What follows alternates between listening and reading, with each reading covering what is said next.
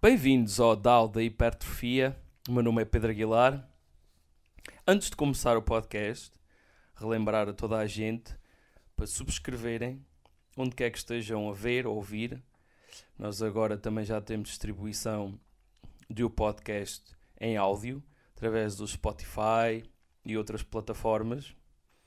E eu deixarei um link também para se quiserem ouvir, em vez de estar a ver no YouTube, podem ouvir o podcast nessas várias plataformas. Não esqueçam de subscrever, se estiverem a ver no YouTube, subscrevam, comentem, gostem, partilhem, tudo, façam tudo o que puderem para a gente crescer este canal e fazer chegar boa informação às pessoas, que é isso que eles precisam, porque, como vocês sabem, o mundo do fitness está cheio de bros que não percebem nada de nada e só sabem fazer copy-paste, programas de treino e ver os canais do YouTube da malta jardada que dão conselhos estúpidos e que não sabem o que funciona porque eles têm mais testosterona do que um cavalo em época de cobrimento. Portanto, façam, ajudem-me, façam a vossa parte, que eu farei a minha, e a minha parte é dar-vos a melhor informação que eu conseguir. No último podcast, nós falámos sobre digestão de proteína, absorção e falámos também sobre a distribuição, qual de, quanta dessa proteína chega à massa muscular. Falámos também um bocadinho sobre síntese proteica, muito leve, e acabámos por hum, falar na caseína, na dosagem da caseína e também falámos na dosagem que é necessária durante o dia a dia, quantas vezes devem, não quantas vezes, mas qual é o intervalo de tempo que devem esperar para comer repetitivamente. Se lembram, é 3 em 3 horas, 0,3 gramas por quilograma de proteína a cada refeição e 40 gramas de caseína antes de ir para a cama. Ok, hoje vamos falar sobre expectativas e aquilo que vocês devem esperar em termos de, da quantidade de massa muscular que podem ganhar por dia, por semana, por mês, por ano. E para falar disso, que a gente falou um bocado, tocámos um bocado nesse assunto, da quantidade de proteína que chega à massa muscular, que eram à volta, em 20 gramas são à volta de 11%, à volta de 2.2 gramas de proteína em forma de aminoácidos e peptídeos que chegam à vossa massa muscular para ser sintetizado para nova proteína, para fazer proteína miofibrilar e sarcoplasmática. Hoje vamos falar de qual, de quanto qual é que é hum, a quantidade de proteína que o vosso músculo consegue fazer à hora, ao dia, e vamos, tenho aqui os cálculos para vos dizer qual é, quais é que devem ser as vossas expectativas a quando estão num programa de hipertrofia, um programa de treino de hipertrofia, quanto é que vocês devem esperar de ganhar por semana, por mês e por ano. Ora, então, antes de começar, Há vários tipos de estudos que medem a quantidade de proteína que é sintetizada. Os mais clássicos são os de infusão, em que eles fazem infusão de, de tipicamente felanina com uma componente radioativa para eles verem qual é que é a capacidade do músculo incorporar essa felanina na massa muscular. Mas recentemente este é um estudo de 2018. Eu depois deixo os links dos estudos na, na descrição dos vídeos e do podcast. Este é um estudo de 2018 em que eles usam óxido de deutério, que eu já vou explicar o que é, para medir a síntese proteica à hora, ao dia e até durante uma semana. Então o que acontece é, nos protocolos de infusão, as pessoas têm que estar no laboratório, sob infusão constante de felanina radioativa, para eles medirem a taxa de incorporação. A beleza de utilizarem óxido de deutério é que as pessoas conseguem tomar ou beber o óxido de deutério, ir, a, ir na sua vida normal, e depois, dias depois, semanas depois, eles fazem biópsias e veem a quantidade de óxido de deutério que está incorporado na, nas novas proteínas sintetizadas. O que é excelente, porque aí consegue-se ver numa pessoa normal, no dia a dia normal, sem ter que estar no laboratório, qual é realmente a capacidade das fibras musculares produzirem ou sintetizarem nova proteína. Então, o que é o óxido de deutério? Óxido de deutério, vocês sabem o que é água, é H2O, dois átomos de hidrogênio e um átomo de oxigênio. E o que acontece é, o hidrogênio normal não tem neutrões, só tem um próton. Isto é um bocado mais de física, mas é simples. O, portanto, o hidrogênio normal não tem neutrões, só tem um próton e um eletrão. O que acontece é água pesada, como é chamada, ou óxido de deutério, é água em que os hidrogénios têm neutrões. Pode ter só um, pode ter os dois. Então é uma água especial de corrida, por assim dizer. É diferente, não é água normal. Nós já vamos ver porquê. Ou melhor, já vamos ver como é que eles utilizam isso. Então o artigo chama-se Daily Resistance Type Exercise Stimulates Muscle Protein Synthesis in Vivo in Young Men. Portanto, é um estudo em que eles implementaram um protocolo de treino de força, de hipertrofia, que chama-se Resistance Training, é o termo científico para o tipo de treino de hipertrofia. E hum, neste caso foi treino unilateral, porque eles queriam ver a diferença entre a perna que faz exercício e a que não faz, e mediram através do, do protocolo de óxido de deutério a capacidade de, em circunstâncias normal, numa vida de uma pessoa normal, sintetizar nova proteína.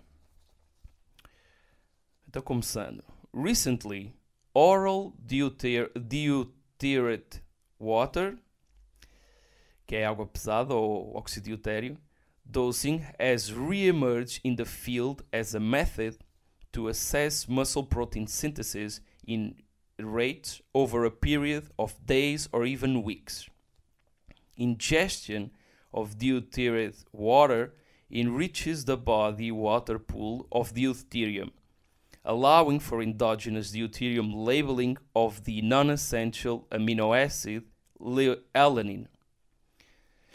The deuterium labeled alanine is synthesized into muscle protein, which can be detected in muscle biopsy samples and used to calculate muscle protein synthesis rate. So, então, isto é basicamente o que eu estava a falar. Eles utilizam, enriquecem, porque é impossível, apesar de não ser água normal, o óxido de deutério, há sempre uma pequena quantidade de óxido de deutério dentro do, do corpo humano e eles enriquecem isso. Eles aumentam a concentração de óxido de deutério, que se vai ligar à alanina, e eles veem, quando essa alanina é incorporada em síntese proteica, ou na, em nova proteína, eles conseguem ver quanta foi a quantidade de proteína nova formada através daquele labeling. Aquilo é basicamente um tag. Eles aplicam um tag através do óxido de deutério. Ela liga-se à alanina, a alanina vai para síntese proteica nova e eu consigo ver quanta, quanta nova proteína foi formada através daquele tag que, que o óxido de deutério deixa. Certo? Ora, então, quais é que foram os resultados deste estudo? In the present study, we applied a uh, unilateral leg exercise design and took muscle biopsies to allow direct assessment of the surplus effect of local resistance type exercise on muscle protein synthesis rates under free living conditions. Portanto, o objetivo foi fazer treino de hipertrofia, treino de resistência unilateral e ver em situação normal, free living conditions, pessoas normais, qual é que era a taxa de formação ou de síntese proteica. We found that muscle protein synthesis rates average 1.642% a day or 0.068% an hour in the non-exercised control leg and 1.984% a day or 0.083% an hour in the resistance type exercise leg. This daily muscle protein synthesis rate agree well with the more acute stable isotope infused studies as basal post absorbed muscle protein synthesis rates typically range from 0.02 and 0.04% an hour and acute post exercise muscle protein synthesis rate have been shown to range between 0.06 and 0.10% an hour. Portanto, aqui eles basicamente estão a explicar duas coisas. Primeiro, conseguiram ver uma diferença entre a perna que não fez exercício físico e aquela que fez. Conseguiram medir qual foi a, a percentagem de aumento de síntese proteica por dia e por hora. E depois, basicamente, explicam que este tipo de modelo de óxido de deutério, uh, labeling, está em concordância com os métodos anteriores e precisos de infusões. Portanto, também há aqui um proof of concept do ponto de vista de que, de que hum, basicamente bate certo com aquilo que a gente sabe. A parte engraçada e uma das partes interessantes é que a perna que não faz, isto é um protocolo unilateral, quer dizer que há uma perna que faz exercício e outra não. A parte engraçada é que a perna que não fez exercício também aumentou a síntese proteica. Não aumentou foi tanto como aquela que faz exercício físico. Isto é um, fenómeno bem engraçado, que já se sabe há muito tempo na comunidade científica. Uh, ainda não se sabe bem porquê, mas sabes que isso acontece. Uh, se eu treinar só uma perna, a outra, acidentalmente, também aumenta a sua síntese proteica. O que eu fiz, e o engraçado disto, foi o que eu fiz a, a, através destes cálculos de, de, da quantidade de síntese proteica que é gerada à hora, em termos de porcentagem e ao, e ao dia. E vocês veem muito, e antes de explicar quais é que são o, os dados a qual eu cheguei, vocês veem muito na comunidade de fitness, ou até se calhar se, se estão a ouvir este podcast, provavelmente frequentam um ginásio, mas provavelmente já viram aquele bro que ganha 10 quilos em um mês e está-se a gabar a toda a gente o seu treino novo e, e da sua dieta mágica que o fez ganhar 10 quilos na, em um mês. E isso é impossível. Em termos de massa muscular e para pessoas normais, que não estão cheios de esteroides anabólicos, é basicamente impossível ganhar tanta massa muscular porque ao ritmo a que é sintetizada a proteína, não conseguem chegar a esses valores. Então o que acontece é numa pessoa normal que faz exercício físico, ou melhor, treino de hipertrofia, neste caso, uh, e come uma quantidade de proteína adequada, o que acontece é que à hora à hora, o vosso corpo consegue sintetizar 0,7 gramas por hora de nova proteína. 0,7 gramas por hora de proteína. E isso equivale a 16,77 gramas de proteína sintetizada nas fibras musculares ao dia. Portanto, ao dia vocês conseguem formar nova proteína, ou crescer, ou aumentar a massa muscular, 16,77 gramas. Isto equivale por semana a 117 gramas.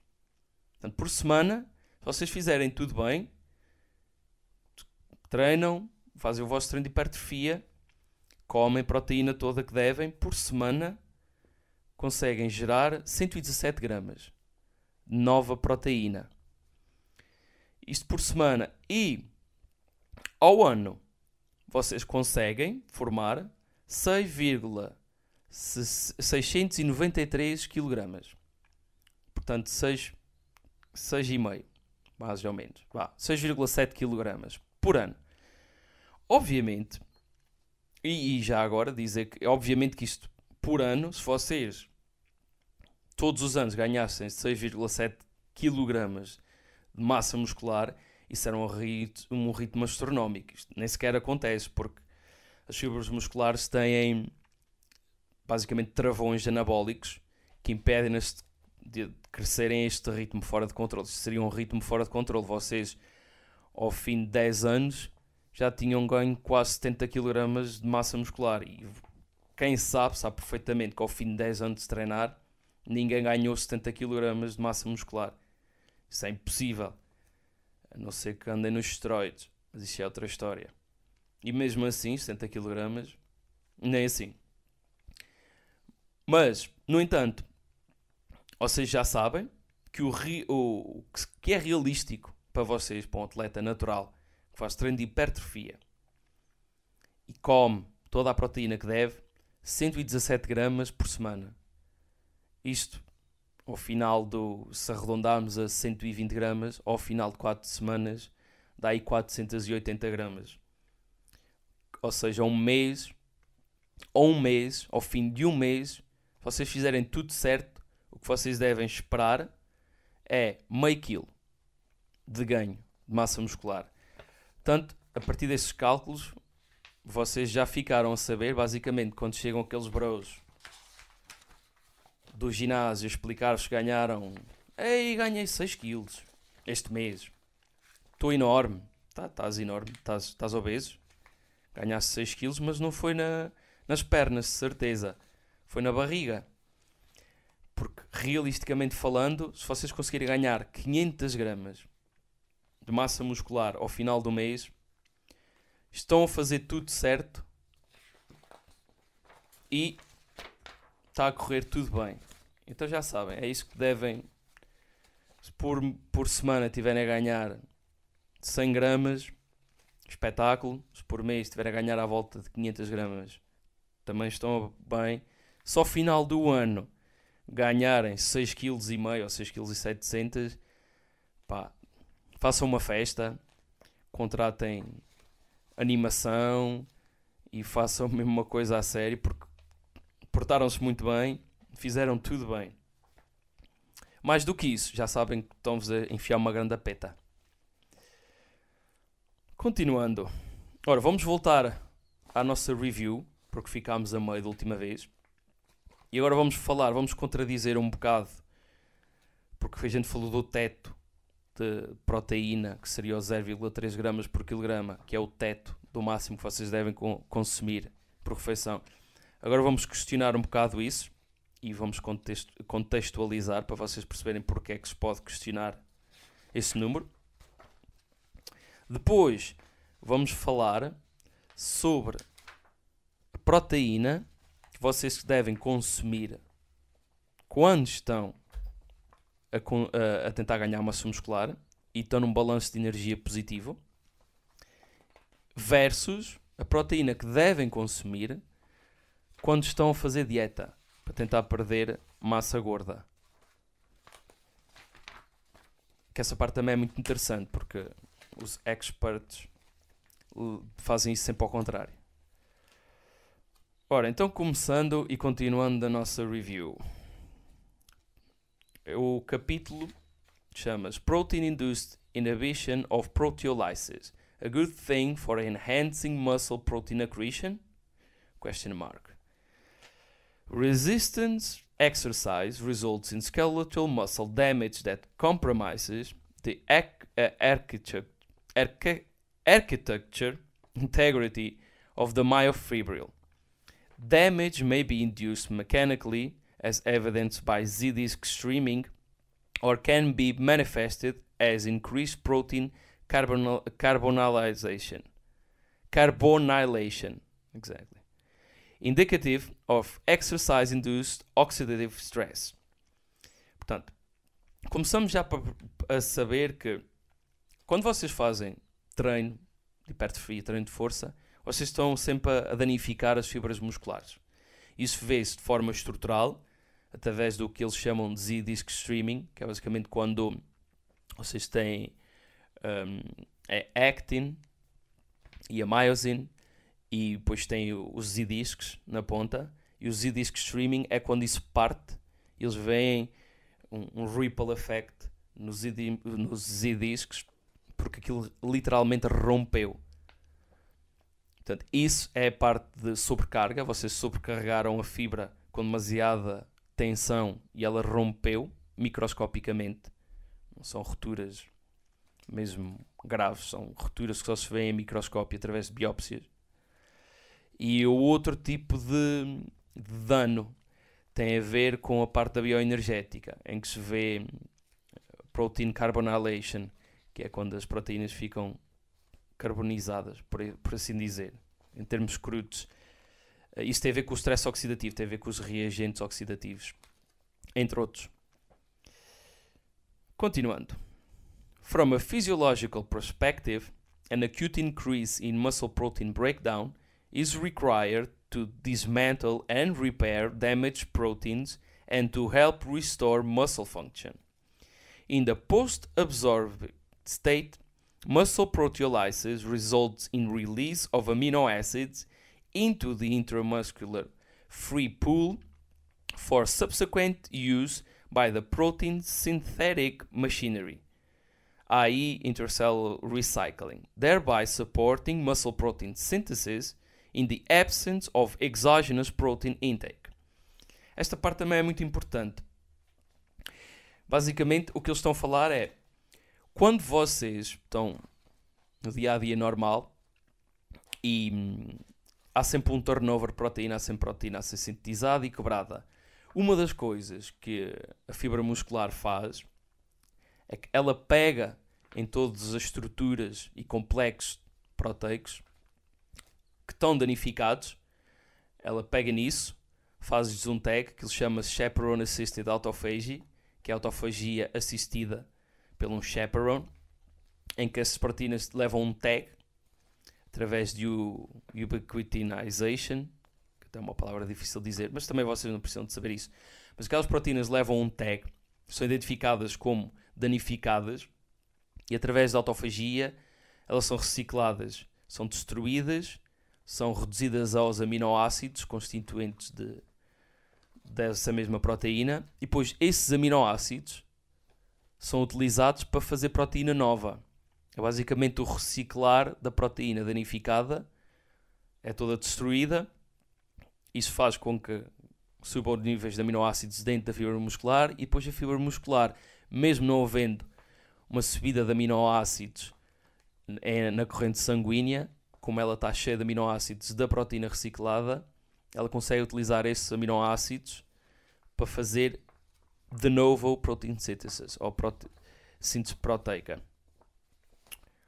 Continuando, e já sabem, sempre que isto estiver a ficar demasiado complexo ou vocês não percebam algo, voltem atrás.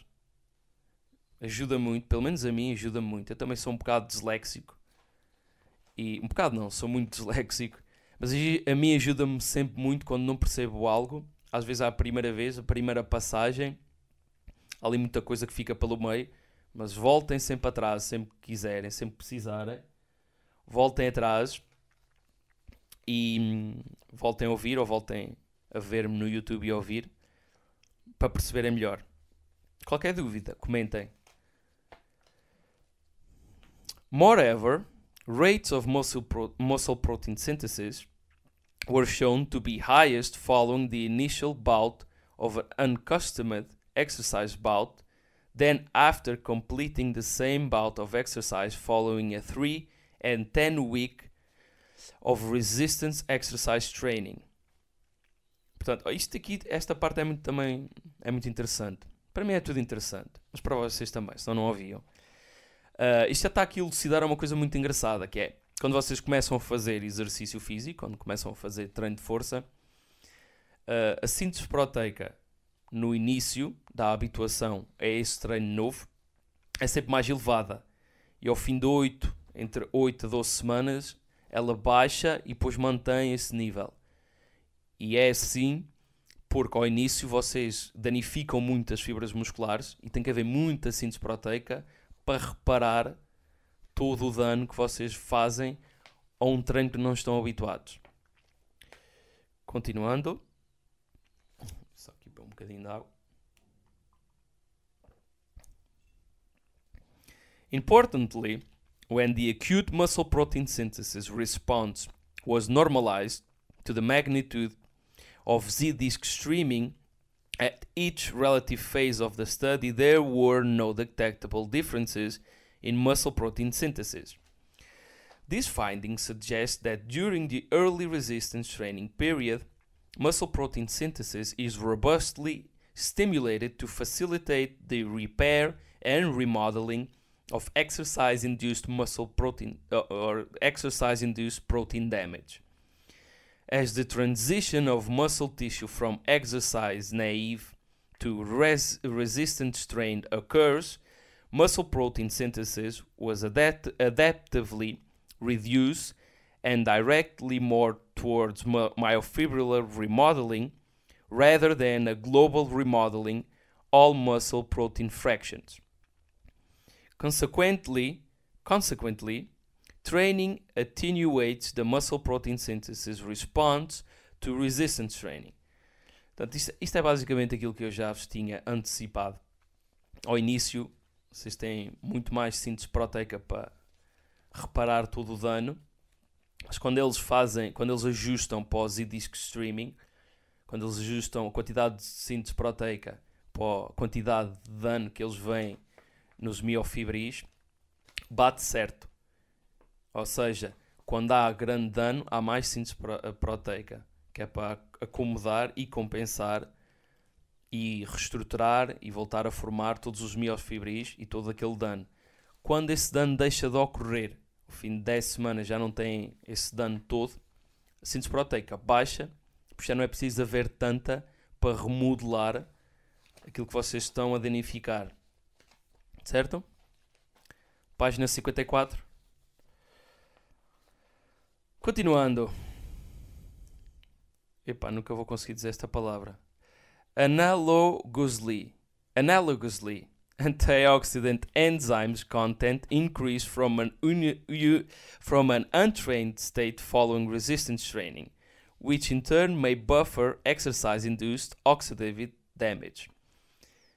Portanto, eles aqui também estão a explicar um, uma coisa bem sabida, que é que quando vocês treinam têm mais stress oxidativo, as enzimas que hum, reduzem os reagentes oxidativos ou que limpam todos os reagentes oxidativos não estão elevadas o suficiente para aguentar todo o stress oxidativo que acontece numa sessão de treino.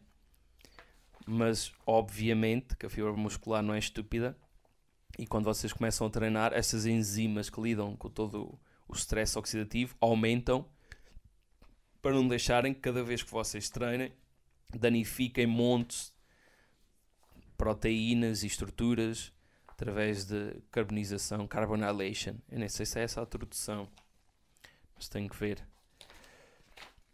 Ora, continuando. Então já sabemos que a síntese proteica ao início está mais elevada, para reparar todo o dano.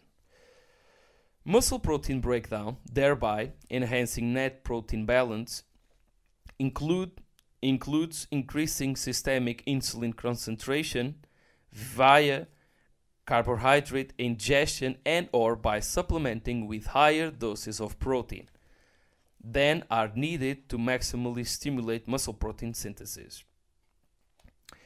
Portanto, aquilo é basicamente explicar que a insulina a insulina tem um papel uh, até mais profundo em baixar a quebra de proteína, o muscle protein breakdown, do que basicamente subir a síntese proteica. E, e a melhor forma de elevar a insulina é sempre com ingestão de hidratos de carbono. Even moderate elevations of plasma insulin achievable by consuming a mixed meal or protein beverage are sufficient to reduce muscle protein breakdown by 50%, with no further suppression of insulin concentration above 30 mm, mu per liter. Portanto, basicamente, vocês comerem uma, uma mixed meal, uma refeição normal, com arroz com, com proteína qualquer, seja carne ou peixe, vocês vão conseguir reduzir a, a quebra de proteína na fibra muscular até 50%. E se aumentarem mais do que isso a insulina, por exemplo, se comerem uma grande quantidade de dextrose, que é basicamente hidratos de carbono puro, não vão ter mais redução. Basicamente aquele é o teto da redução que a insulina consegue fazer na, na quebra de proteína. It is therefore not surprising that investigations pairing carbohydrate and protein intake post exercise have failed to observe a superior anabolic response compared to protein ingestion alone. The triviality of carbohydrate in augmenting muscle anabolism was demonstrated by Staples et al., who failed to detect a greater stimulation of muscle protein synthesis or a greater suppression of muscle protein breakdown when 50 grams of carbohydrate were added to a dose of 25 grams of whey protein when ele- elevated when evaluated against 25 gram- grams of protein alone despite enhanced anabolic signaling and substantially greater insulinemia. Que isso quer dizer é que a proteína whey, que foi, foi aqui utilizado, já estimula tanto a libertação de insulina que adicionar hidratos de carbono a um batido de whey não vai, não vai trazer benefícios nenhums no que toca a um, baixar a quebra de proteína, porque a whey já eleva a insulina o suficiente para baixar a quebra de proteína. E tendo em conta que a insulina não estimula a síntese, apenas afeta a quebra, uh, não vai ter mais benefícios nenhum em termos do net balance, em termos do balanço positivo entre a quebrada e a sintetizada. Continuando. Thus, carbohydrate co-ingestion with protein does not enhance the anabolic effect of protein and does not contribute to a greater hypertrophic potential following resistance exercise. Foi aquilo que acabei de explicar.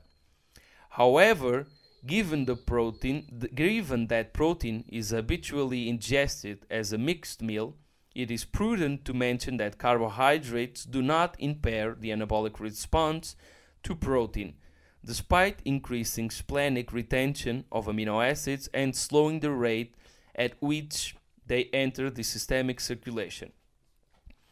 Portanto, apesar de não ter benefícios em termos de, do sinal anabólico e da quantidade de anabolismo, os hidratos de carbono não vão prejudicar a síntese proteica.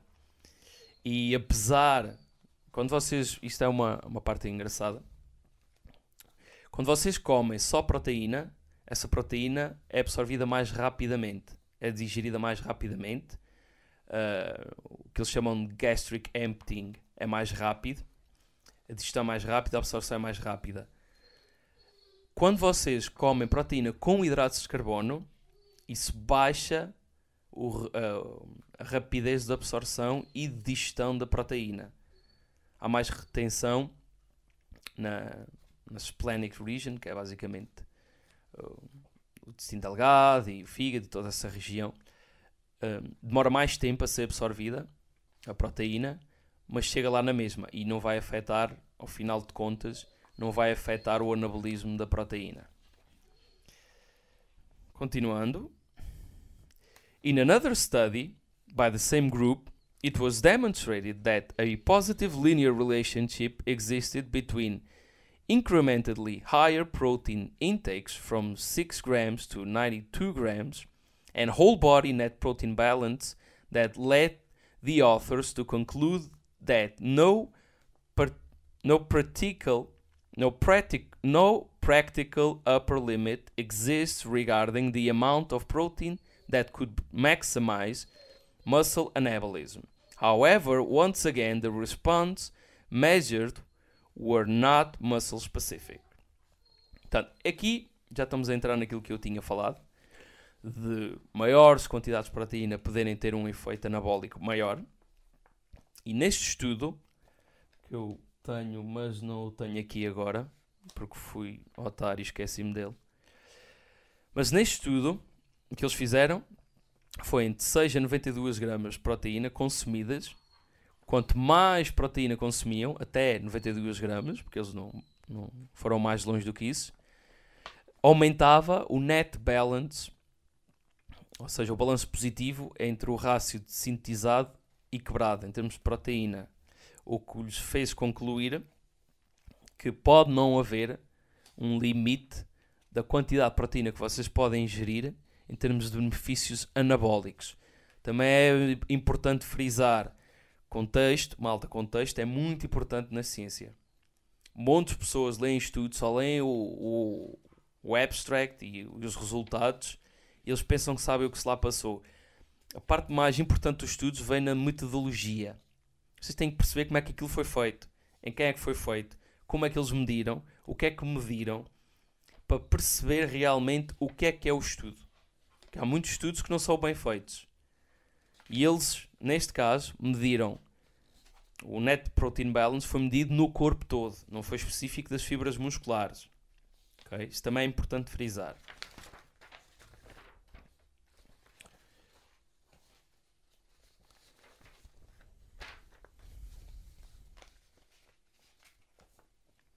Ora.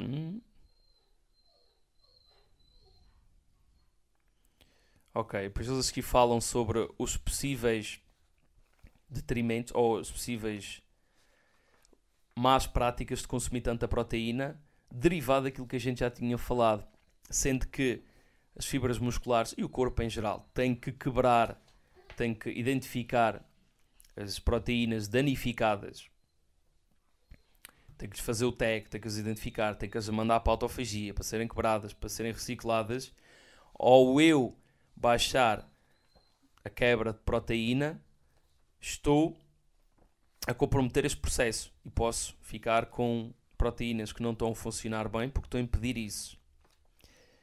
Ah, mas já sei aquilo que, eu, que ia dizer que me esqueci.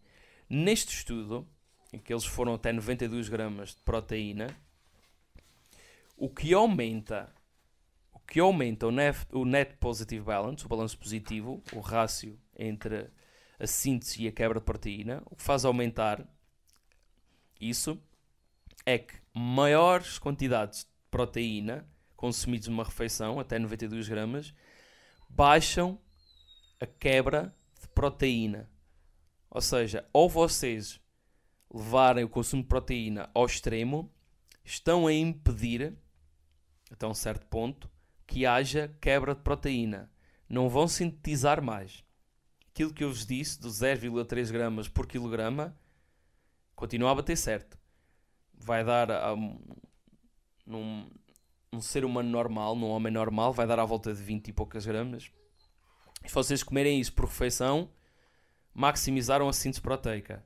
Mas em vez de comerem 22, se comerem 92 gramas, vocês vão impedir que haja quebra proteína até um certo ponto, vão reduzir a quebra de proteína intramuscular ou do corpo todo neste caso. E o que vai acontecer, vocês vão ter um balanço mais positivo de síntese proteica, de, de posição, que eles chamam de net protein accretion. Portanto, é algo que vocês podem, e é algo que eu já experimentei e comigo funciona, funciona bem, ou elevar ou elevar o consumo de proteína até ao extremo, eu noto, e já fiz essa experiência, claro que é, é nada bem controlado, é apenas com uma balança de bioimpedância, mas eu noto que em mim funciona. Pelo menos dá a impressão que funciona. Vocês podem testar, podem ver, podem elevar, elevar e ver qual é que é o extremo a que conseguem elevar o, a vossa, o vosso consumo de proteína por refeição. e ver se isso tem algum efeito em vocês ou não. Porque há estudos, há estudos que elevar o consumo de proteína daquilo que é o normal, que é de 2.2 gramas, que é considerado o máximo que podem consumir por dia, sem mais nenhum benefício além disso. Se vocês elevarem para 3, para 4 gramas e testarem, em algumas pessoas nota-se efeito. Outras nem por isso. Portanto, é algo que vocês têm de testar por vocês mesmos e perceber. Correto? Ok, agora entramos no novo capítulo. Este muito interessante. Bros do fitness, prestem atenção. Porque vocês fazem sempre isto ao contrário. Protein intake do, during energy restriction. Isto é basicamente quanto é que é a quantidade de proteína que vocês devem consumir quando estão a tentar perder gordura e estão a passar fome. Literalmente.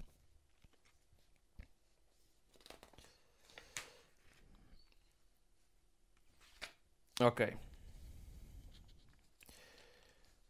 In overweight and obese individuals, the ensuing body mass loss that follows a, protra- a uh, protracted energy deficit generally confers physical as well as metabolic health benefits, ch- such as improved hepatic and skeletal muscle insulin sensitivity, as well as improvements in beta cell function. However, a concerning consequence of energy restriction is that loss of weight is compromised in general of a, in general of a 25% loss of lean body mass is, is a significant proportion of which is skeletal muscle. Portanto, eu com a minha dislexia toda, espero ter lido isso bem.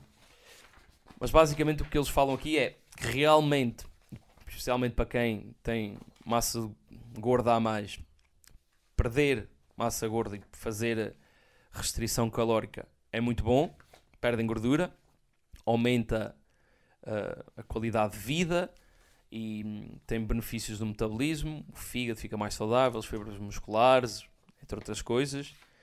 Mas uma das preocupações, ou uma das coisas que é alarmante, é os 25%, normalmente 25% do peso perdido é massa magra. E muita dessa massa magra é massa muscular. Malta, perder massa muscular nunca é bom. Há uma, ração, há uma, há uma relação linear entre a quantidade de massa muscular que uma pessoa tem e a probabilidade de morrer. Vou dizer isso outra vez. Isto é algo bem documentado na, na pesquisa científica. Há uma relação linear entre a quantidade de massa muscular que uma pessoa tem e a probabilidade dela morrer de qualquer tipo de doença. Portanto, perder massa muscular nunca é bom. Nunca é bom. Ponto final. Continuando.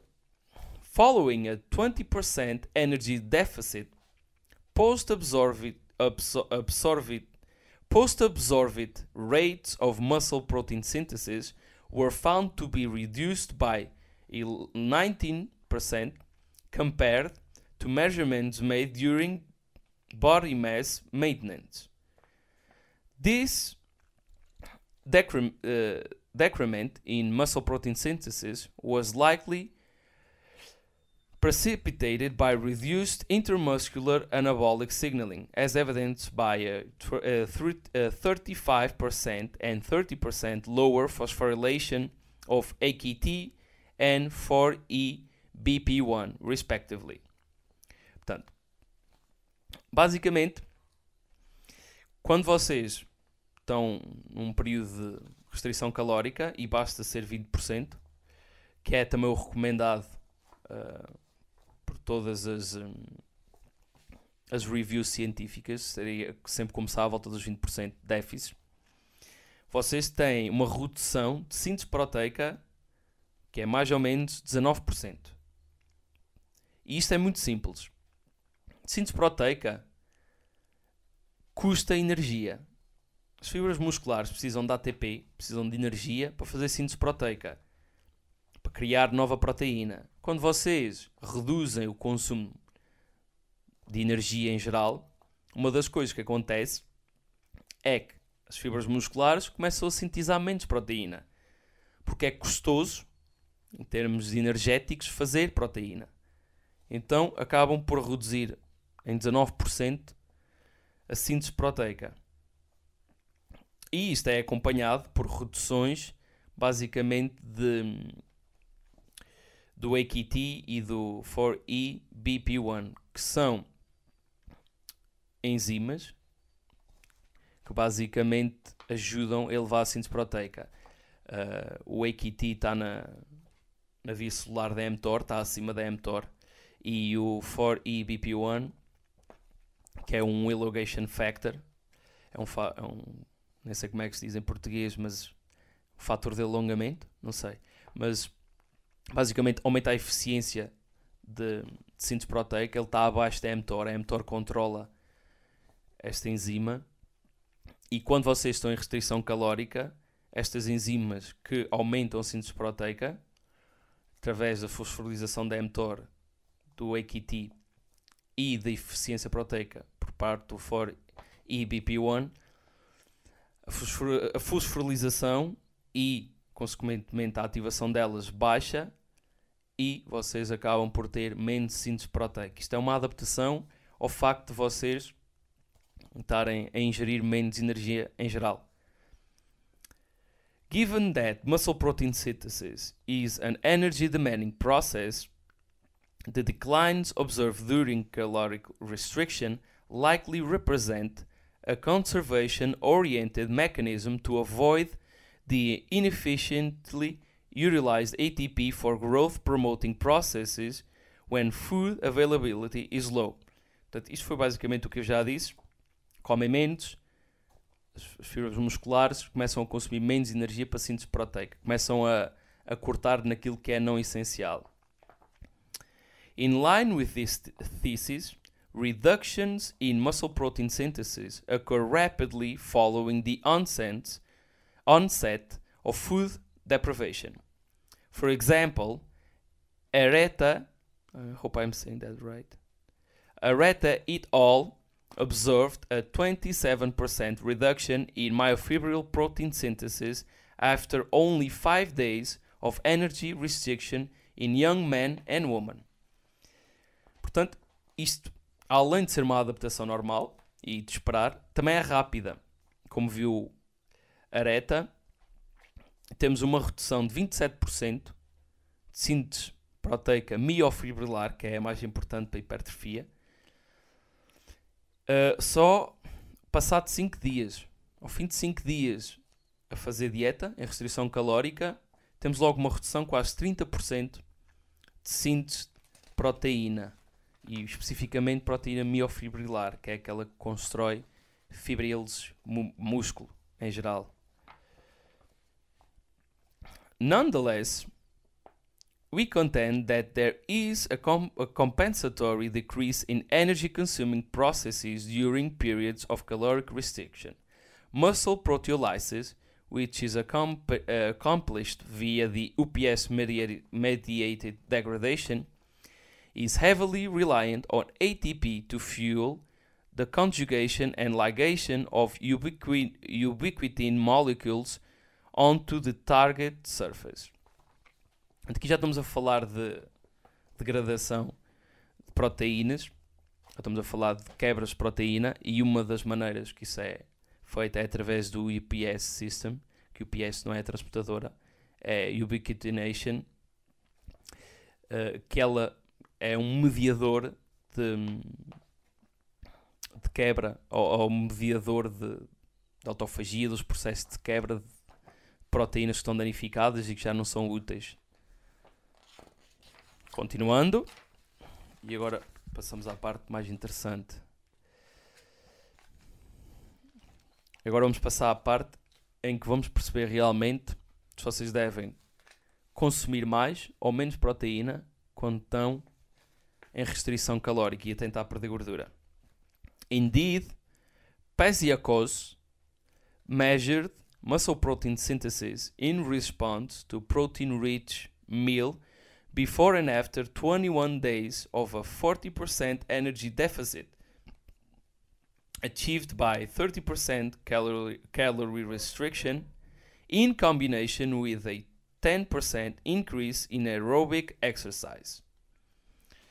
Portanto, eles mediram ao fim de 21 dias, tinham as pessoas a comer menos 40% de energia, ou melhor, tinham um déficit de 40%, eles consumiam menos 30% de energia e tinham outro déficit induzido por treino aeróbico de 10%. The author demonstrated that only participants consuming 1.6 grams per kilogram a day, twice the recommended dietary allowance for protein, and 2.4 grams per kilogram a day, three times the RDA or the the allowed or the recommended dietary allowance, preserve their anabolic sensitivity to protein. Portanto, só que eles consumiam proteína em abundância e duas e três vezes acima daquilo que é recomendado pelos nutricionistas. Nutricionistas. Nutricionistas é que conservavam a sua sensibilidade pela proteína. Mas isto ainda fica melhor.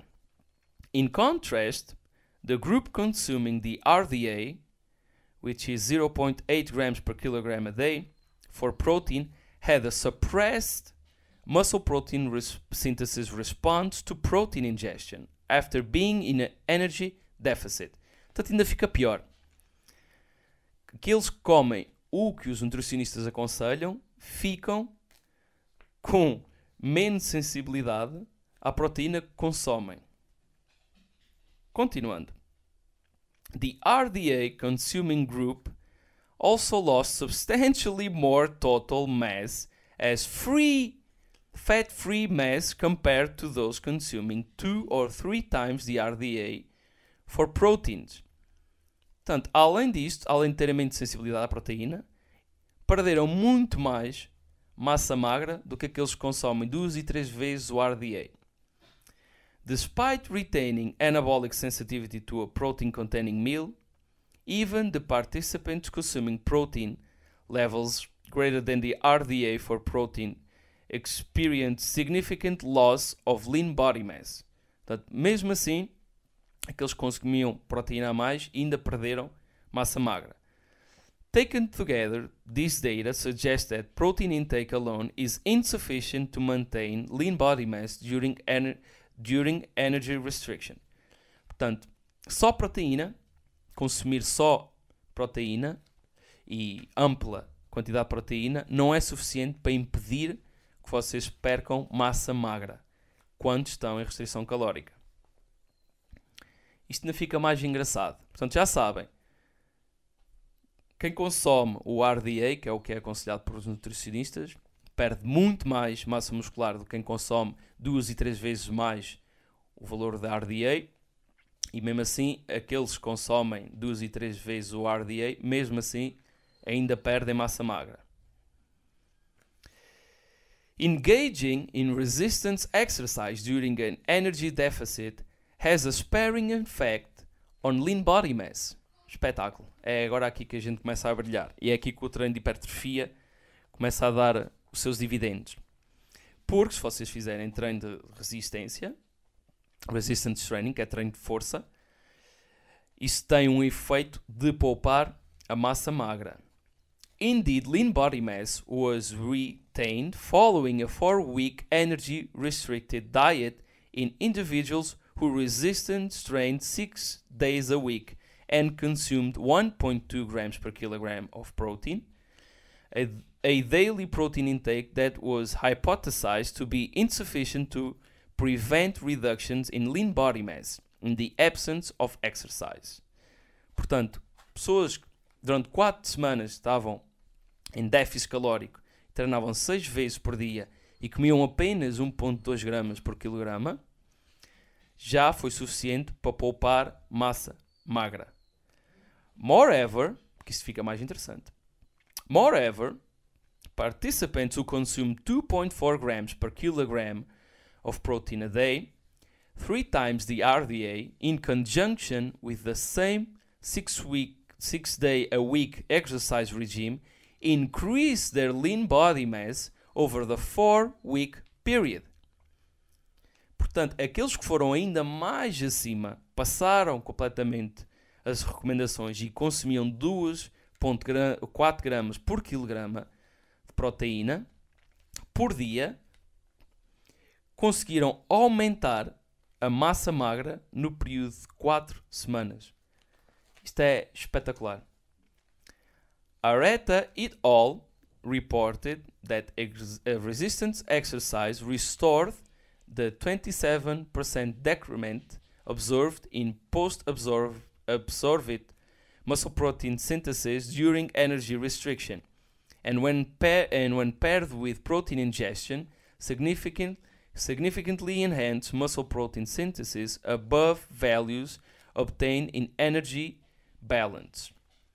Portanto, já estamos aqui a ver que o treino de resistência, o treino de hipertrofia, nega aquele, uh, aquele déficit de 27% que vocês perdem. Já, a gente já tinha falado, vocês entram em restrição calórica, 27% tem um, um, uma redução de 27% de síntese proteica muscular, mas se vocês fizerem treino de hipertrofia, isso já não acontece.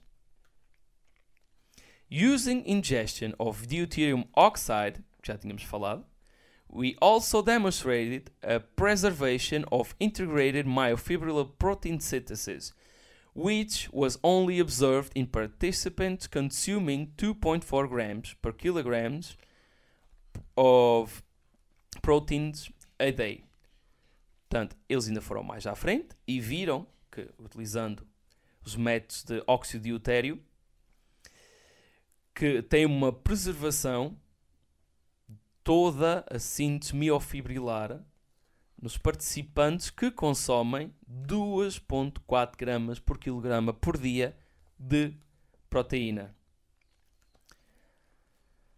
Thus, athletes who tend to be leaner than the general population and who have more training experience have been recommended to consume proteins upwards of 3 grams per kilogram a day in an attempt to preserve uh, to present to prevent lean body mass losses during energy restriction.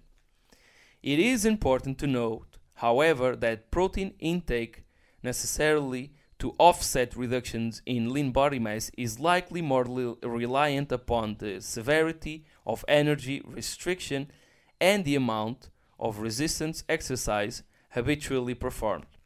Nevertheless, resistance exercise, when performed in conjunction with consumption of a higher protein intake, is effective to mitigate losses and leading to maintenance or allowing lean body mass accrual during energy restriction.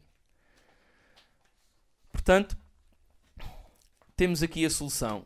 Querem perder gordura, mas não querem perder massa magra, e massa magra engloba toda a massa magra, não é só o músculo, órgãos são massa magra, tecido como tendões e, faixas e ossos, isso é tudo massa magra.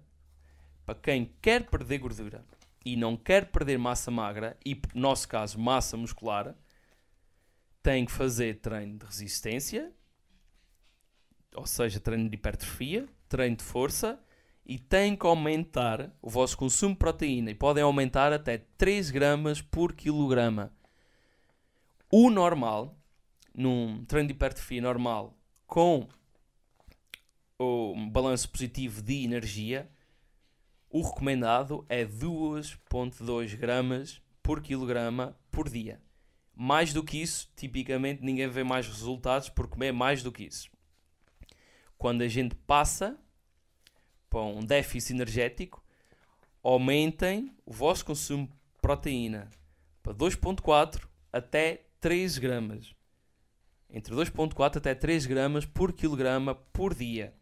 Portanto, é o caso de que quando estão a ganhar massa muscular, não precisam de comer tanta proteína.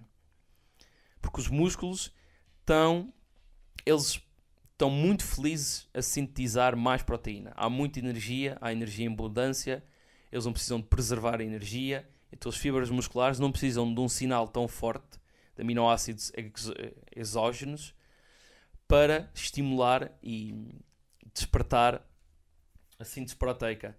Por outro lado, quando vocês estão em restrição calórica, esses sinais são reduzidos, como a gente já viu, através do AQT, daquela via canónica da mTOR. Esse sinal fica reduzido até 35% e então a síntese proteica baixa. Se vocês fizerem treino de hipertrofia e aumentarem, que é o que precisam, quando estão a fazer dieta, precisam de aumentar. Não é quando estão a ganhar massa muscular. Quando estão a fazer dieta é que têm que aumentar o nível de proteína consumido para preservar e até tentarem ganhar mais massa muscular. Malta, espero que isto ajudado, tenha ajudado. Por hoje é tudo. Não se esqueçam, se estiverem a ver no YouTube, não se esqueçam de subscrever ao canal. Se estiverem a ouvir no Spotify ou qualquer outra plataforma de podcast, não esqueçam também de, não sei se lá, por acaso nem sei se lá dá para subscrever ou seguir, mas além disso, partilhem com toda a gente que vocês acharem que precisa de ouvir este tipo de informação, com a malta do ginásio e fins. E deixem comentário o que é que acham que eu fiz mal, ou se calhar interpretei mal a, a pesquisa científica, porque, como vos tinha explicado, ciência, a coisa mais importante na ciência é o contexto. É preciso saber contextualizar toda a pesquisa científica para realmente perceber qual a validade dos diferentes tipos de estudos e onde é que eles se enquadram e em quem. Mas por hoje é tudo. Espero que estejam gostados e eu vejo no próximo episódio. Até lá.